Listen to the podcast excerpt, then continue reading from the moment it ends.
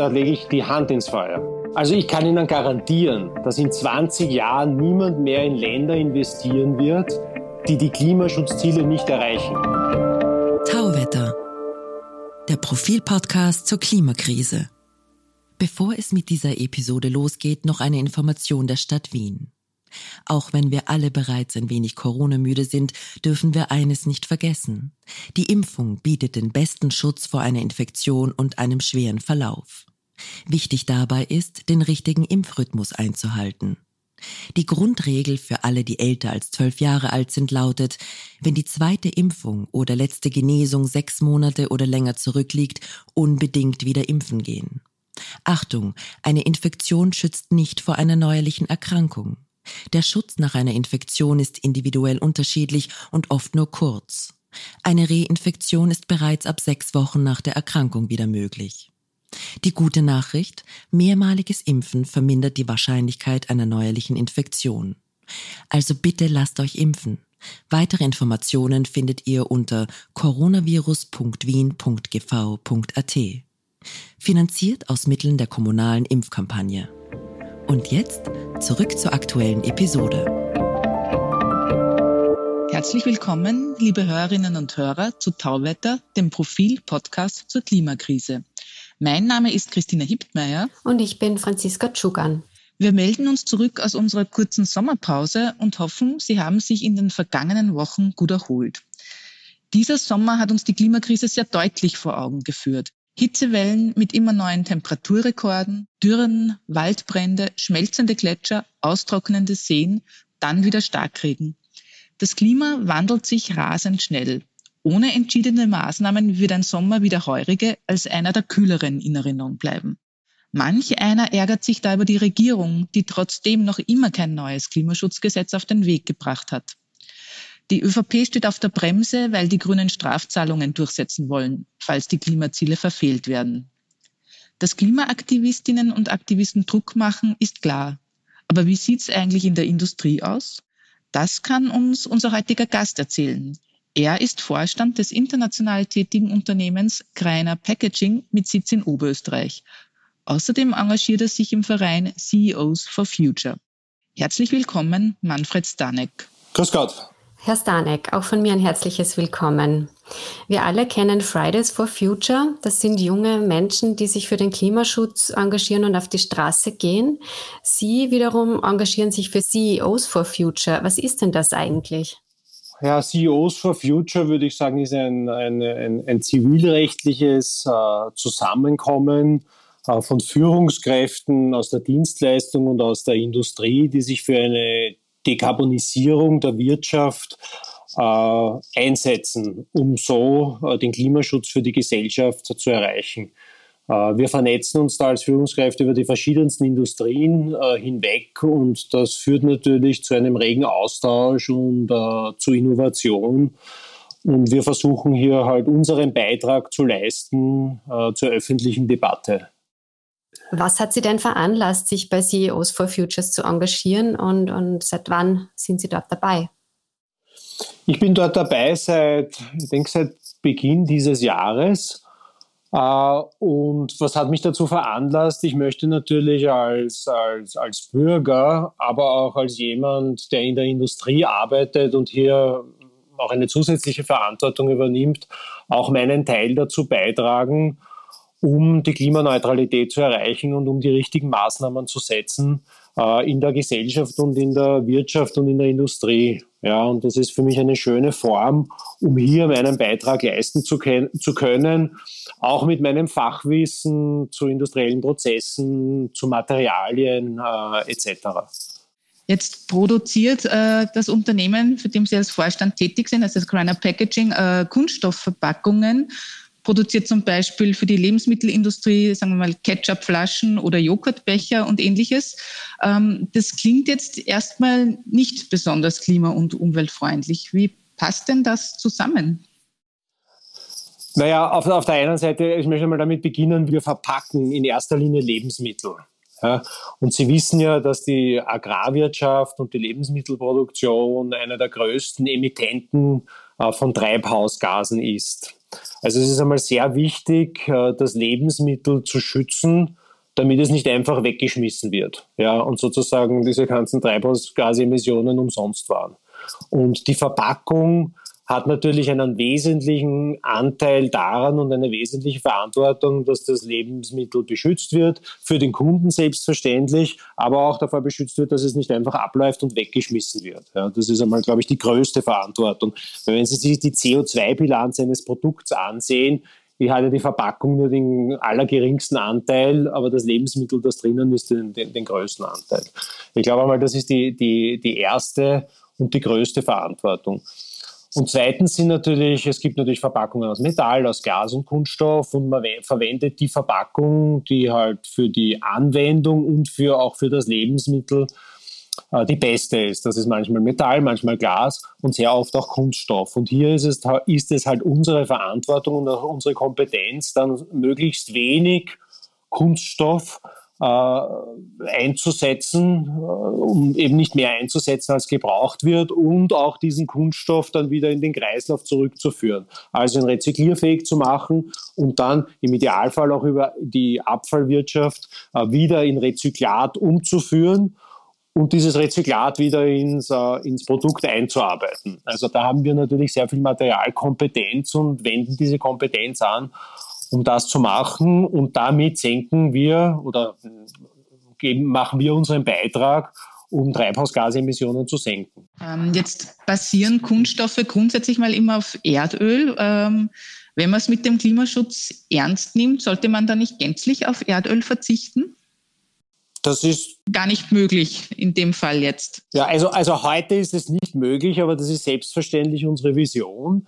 Äh, und nicht nur unsere Vision, sondern ich denke die Vision äh, der gesamten Industrie, dass man alle Materialien, die man verwendet, und das ist ja nicht nur bei Kunststoff so, dass man die wieder in den Kreislauf zurückbringt. Ja? Also dass man nicht immer neuen Kunststoff produziert, basiert auf, auf, auf, auf Petrochemical-Produkten, äh, äh, sondern dass man eben rezykliert und die Rezyklat wieder in, Rezyklate dann wieder in den Kreislauf bringt, um die Produkte neu zu verpacken. Das funktioniert ja heute schon sehr gut äh, zum Beispiel bei äh, PET, bei PET-Flaschen. Und es ist unsere Vision, und ich denke, es muss die Vision der gesamten Industrie sein, dass das für alle Kunststoffprodukte funktioniert. Und nicht nur für alle Kunststoffprodukte, sondern auch für alle Verpackungsmaterialien, genauso wie Papier, Glas etc. Noch einmal kurz zurück zu CEOs Bitte. for Future. Da fällt auf, dass Sie kaum Vorstände von Industrieunternehmen engagiert sind. Sie sind da eine Ausnahme. Woran liegt denn das, glauben Sie? Muss ich dann ganz ehrlich sagen, das kann ich nicht sagen. Ich bin selbst erst einige Monate dabei. Vielleicht äh, ist einer der Gründe, äh, weil diese Zusammenkunft noch neu ist. Äh, aber ich glaube nicht, dass da irgendein Grund dahinter steckt, dass andere Führungskräfte in der Industrie nicht wollen, weil es arbeiten ja, glaube ich, über eine Million Menschen in der Industrie in Österreich und, und, und ich bin überzeugt, dass der überwiegende Großteil sich auch für die Klimaziele einsetzt. Also ich glaube nicht, dass da irgendein Grund dahinter steckt, dass Menschen oder Führungskräfte nicht wollen.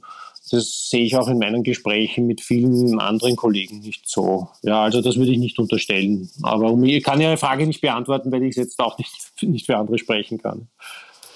Jetzt fordert diese Zusammenkunft ein Klimaschutzgesetz. Welche Bedeutung hätte denn das für Ihr Unternehmen? Naja, ich glaube zwei Dinge. Auf der einen Seite ist natürlich die Planbarkeit in einem Unternehmen immer extrem wichtig. Das heißt, welche Ziele müssen wir als Unternehmen erreichen, um auf die Sektorziele der Industrie einzuzahlen? Die wiederum einzahlen auf das 2030-Ziel für Österreich und auf die Klimaneutralität in Österreich 2040. Also diese, diese Planbarkeit ist für uns als Unternehmen natürlich extrem wichtig. Das ist der erste Punkt. Der zweite Punkt ist, äh, dass wir der Überzeugung sind, äh, dass ein gutes Klimaschutzgesetz den Wirtschaftsstandort Österreich fördert. Ja, was meine ich damit? Äh, wir haben das Ziel der Klimaneutralität 2040, das haben viele andere hochentwickelte Volkswirtschaften in Europa auch. Wenn wir uns jetzt zehn Jahre nach vor beamen, ja, äh, ins Jahr Mitte der 2030er Jahre, dann wollen wir natürlich bei denen sein, die diese Klimaziele erreichen. Ja, weil dann, dann natürlich auch andere Unternehmen in Österreich investieren würden. Das ist genauso, wenn Sie heute in ein Unternehmen investieren an der Börse, werden Sie auch in ein Unternehmen investieren, das seine Ziele erreicht und nicht in ein Unternehmen, das seine Ziele nicht erreicht. Also für mich ist das Klimaschutzgesetz ein wichtiger Baustein im großen Ganzen, um die Klimaneutralität äh, 2040 zu erreichen. Und wenn wir die richtigen Maßnahmen setzen, stärken wir damit den Wirtschaftsstandort Österreich und das stärkt natürlich auch uns als Unternehmen. Konkret, wie würde sich ein Klimaschutzgesetz auf Ihr Unternehmen auswirken? Also müssten Sie dann womöglich ähm, mehr investieren, auch in Umweltschutz? Naja, wenn ich das, also das Klimaschutzgesetz äh, ist ja heute so ausgestaltet, äh, dass jeder Sektor, ich glaube, da sind sechs Sektoren vertreten, äh, gewisse Emissionsziele hat pro Jahr. Oder eigentlich muss man sagen, hatte, weil die Emissionsziele gingen nur bis 2020 und seit 2020 gibt es keine Ziele. Nicht? Aber äh, jeder Sektor hat dann ein Emissionsziel und da gibt es auch einen Sektor Industrie, der ein Emissionsziel hat und alle österreichischen Industrieunternehmen müssen natürlich dann in, diesen, in dieses Sektorziel einzahlen, was, was auch total Sinn macht. Äh, und für uns würde das bedeuten, äh, dass wir äh, für Greiner ein Emissionsziel festlegen müssen, das in Abstimmung ist mit dem Sektorziel äh, der Industrie. Also es ist eigentlich eine sehr transparente und logische, logisches Herunterbrechen von Zielen, also von den Pariser Klimazielen auf die EU-Ziele, auf österreichische Ziele, auf Sektorziele Industrie und dann auf Unternehmensziele. Und wir müssen unsere Ziele bei Greiner dann so gestalten, dass wir auf all diese anderen Ziele einzahlen können. Und diese Transparenz macht sehr viel Sinn und das ist ja auch, was wir als, als, als Führungskräfte in der Industrie jeden Tag machen. Wir machen ja jeden Tag Budgets, überlegen uns, welcher Unternehmensbereich muss was liefern, damit wir das Budget erreichen. Äh, und das sind, sind auch Methoden, mit denen wir umgehen können und die sehr gut für uns äh, funktionieren. Äh, ihre Interessensvertretungen, äh, nämlich die industriellen Vereinigungen und die Wirtschaftskammer, sperren sich aber gegen das Klimaschutzgesetz. Wie finden Sie denn das? Ja, ich muss Ihnen ganz ehrlich sagen, ich verfolge da gar nicht so die Debatte, wer jetzt dafür ist oder wer dagegen ist, aber, aber natürlich ist äh, äh die industriellen Vereinigung äh, fordert planbare Rahmenbedingungen in Europa und in Österreich die industriellen Vereinigung steht hinter dem Klimaziel. Deshalb glaube ich nicht, äh, dass hier die alle, die vertreten sind, gegen das Klimaschutzgesetz sind. Ja, denn das ist, glaube ich, ein, ein, ein, ein Diskurs jetzt, ein öffentlicher, äh, wo man sich dann auf die beste Vorgehensweise einigen wird. Aber ich sage es noch einmal, ich arbeite in der Industrie, wir sind 5000 Mitarbeiter, ich kenne viele andere Führungskräfte und Menschen, die in der Industrie in Österreich arbeiten und die die Klimaziele und die Planbarkeit und ein logisches Erreichen dieser Klimaziele sind uns allen wichtig. Äh, und deshalb denke ich auch, dass man da zu einer Einigung kommen wird. Jetzt warten wir seit äh, über 600 Tagen auf das neue Klimaschutzgesetz. Ähm, Sie waren ja kürzlich in Alpbach und haben da auch am Podium mit Klimaministerin Leonore Gewessler von den Grünen diskutiert. Ähm, die Grünen beharren ja darauf, dass im Klimaschutzgesetz auch Sanktionen verankert werden. Das heißt, wenn man die Ziele nicht erreicht, dann soll es auch Strafen geben. Ähm, halten Sie das für richtig, dass man das so sanktionieren will oder sollte man da ein bisschen äh, das offen lassen? Ja, ich finde, das klingt immer so negativ, wenn man sagt, sanktionieren nicht. Ich meine, äh, wir wollen ja uns auch, uns auch gegenseitig motivieren, äh, Ziele zu erreichen. Nicht? Und wenn wir Ziele erreichen, dann gibt es dafür Boni oder sonstige Benefits. Nicht? Und wenn man Ziele nicht erreicht, äh, dann gibt es auch Sanktionen. Das ist ja in jedem Unternehmen auch so. Und äh, wenn ich das richtig verstanden habe, äh, sind ja die sogenannten Sanktionen dann auch dafür gedacht, in einen Zukunftsinvestitionsfonds einzuzahlen, der wiederum hilft, äh, Industrieprozesse effizienter zu machen, äh, die Energie, die wir verwenden, grüner zu machen. Also Sanktionen, das klingt so wahnsinnig negativ, aber für mich ist das einfach auch ein Teil äh, der Motivation, die richtigen Dinge zu, zu tun. Ja. Und vielleicht noch anschließend, wenn es natürlich Unternehmen gibt, die mehr tun und nur andere Unternehmen gibt, die weniger tun, ist das natürlich auch für, für alle, die mehr tun, eine Motivation, ähm, dass das auch äh, gutiert wird und unterstützt wird äh, von der Politik.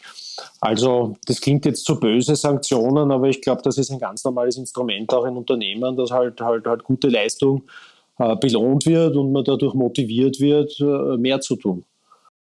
Okay, also wir müssen es ja nicht Sanktionen nennen oder ähm, was fällt uns jetzt für ein besseres Wort ein? Eine Investition. Ich würde dazu sagen, eine Investition, eine Investition, in die Zukunft, genau. Genau, richtig. Und so ist es ja, glaube ich, auch gedacht, dass diese, dass das ja dann auch zweckgebunden sein soll, diese Investition, um eben äh, Prozesse energieeffizienter zu machen und die Energie selber grüner zu machen. Und damit sind dafür wiederum Mittel zur Verfügung gestellt, die dem großen Ganzen und Ganzen dienen. Und wenn man das so sieht, denke ich, dann kann man dem durchaus was Positives abgewinnen. Wenn man in Ihr Unternehmen schaut und, und äh, sagen wir mal, die Klimaziele sind jetzt so und so festgelegt und Sie müssen sie erreichen, wo können Sie denn Emissionen einsparen? Haben Sie da schon Ideen? Ja, natürlich nicht. Also, also ganz konkret jetzt äh, äh für uns als Verpackungsunternehmen äh, erstens einmal die Energie, die wir verwenden. Also es ist unser Ziel, dass wir 100% grüne äh, Energie verwenden. Das ist einmal der, der, der, Punkt, der liegt auf der Hand. Nicht, äh, es ist ganz wichtig, dass wir alle Produkte, die wir herstellen, rezyklierfähig machen und diese Produkte auch rezykliert werden, weil einen sehr großen Impact auf die Treibhausgasemissionen hat der Sektor der, der Sektor der Abfallwirtschaft. Und wenn unsere Produkte gar nicht im Abfall landen, dann entstehen dort auch keine Emissionen. Also das ist ein, ein zweites Beispiel. Das heißt, drittes, äh, Recycling ja. ist das große Ziel, genau. wenn Sie, genau, okay. Mhm. Richtig, Recycling, ja, ganz genau. Ja.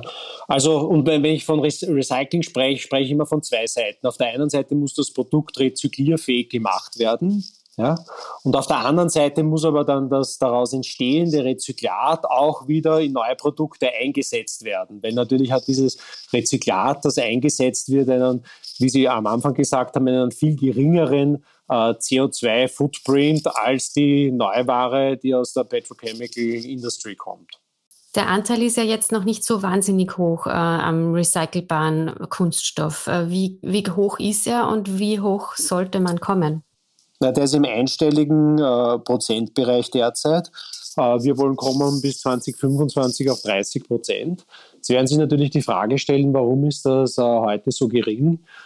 Äh, und der Haupt, also es gibt viele Gründe, aber einer der Hauptgründe ist, dass viele Rezyklate heute äh, noch nicht genehmigt sind von der EFSA, der Lebensmittelaufsichtsbehörde, um diese Rezyklate dann auch wieder in Neuware einzusetzen.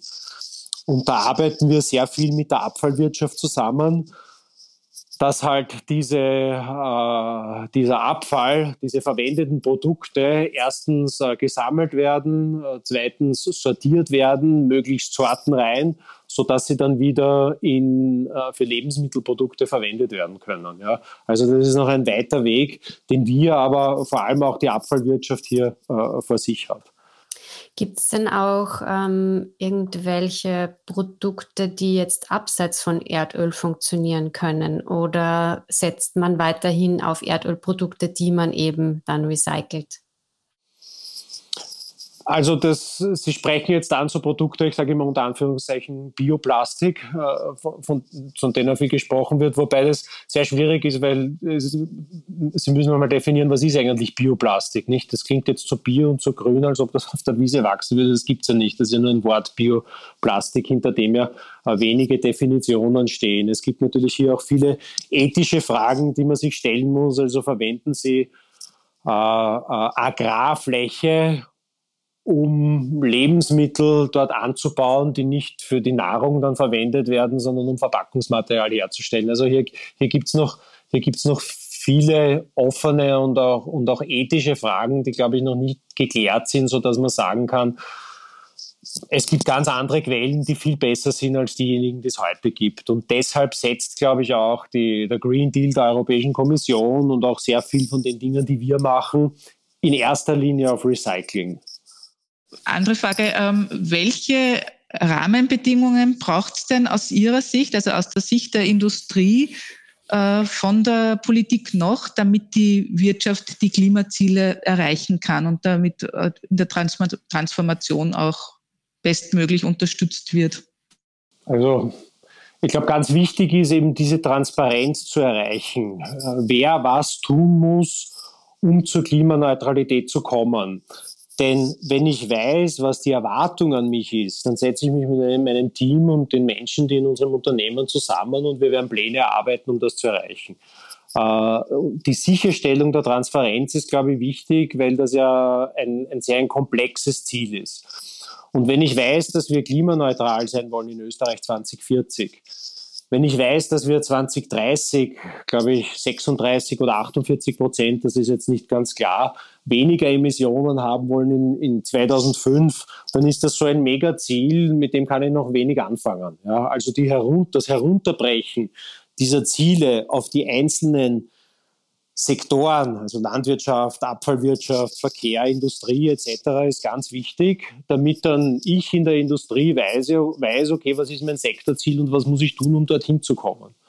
Und das ist auch der Grund, warum ich eigentlich äh, das Klimaschutzgesetz äh, ganz charmant finde, weil das das einfach in einer sehr logischen Art tut. Und mit, der, mit dieser Methode können wir einfach umgehen, äh, weil wir diese Methoden ja auch anwenden, um die Unternehmen zu führen.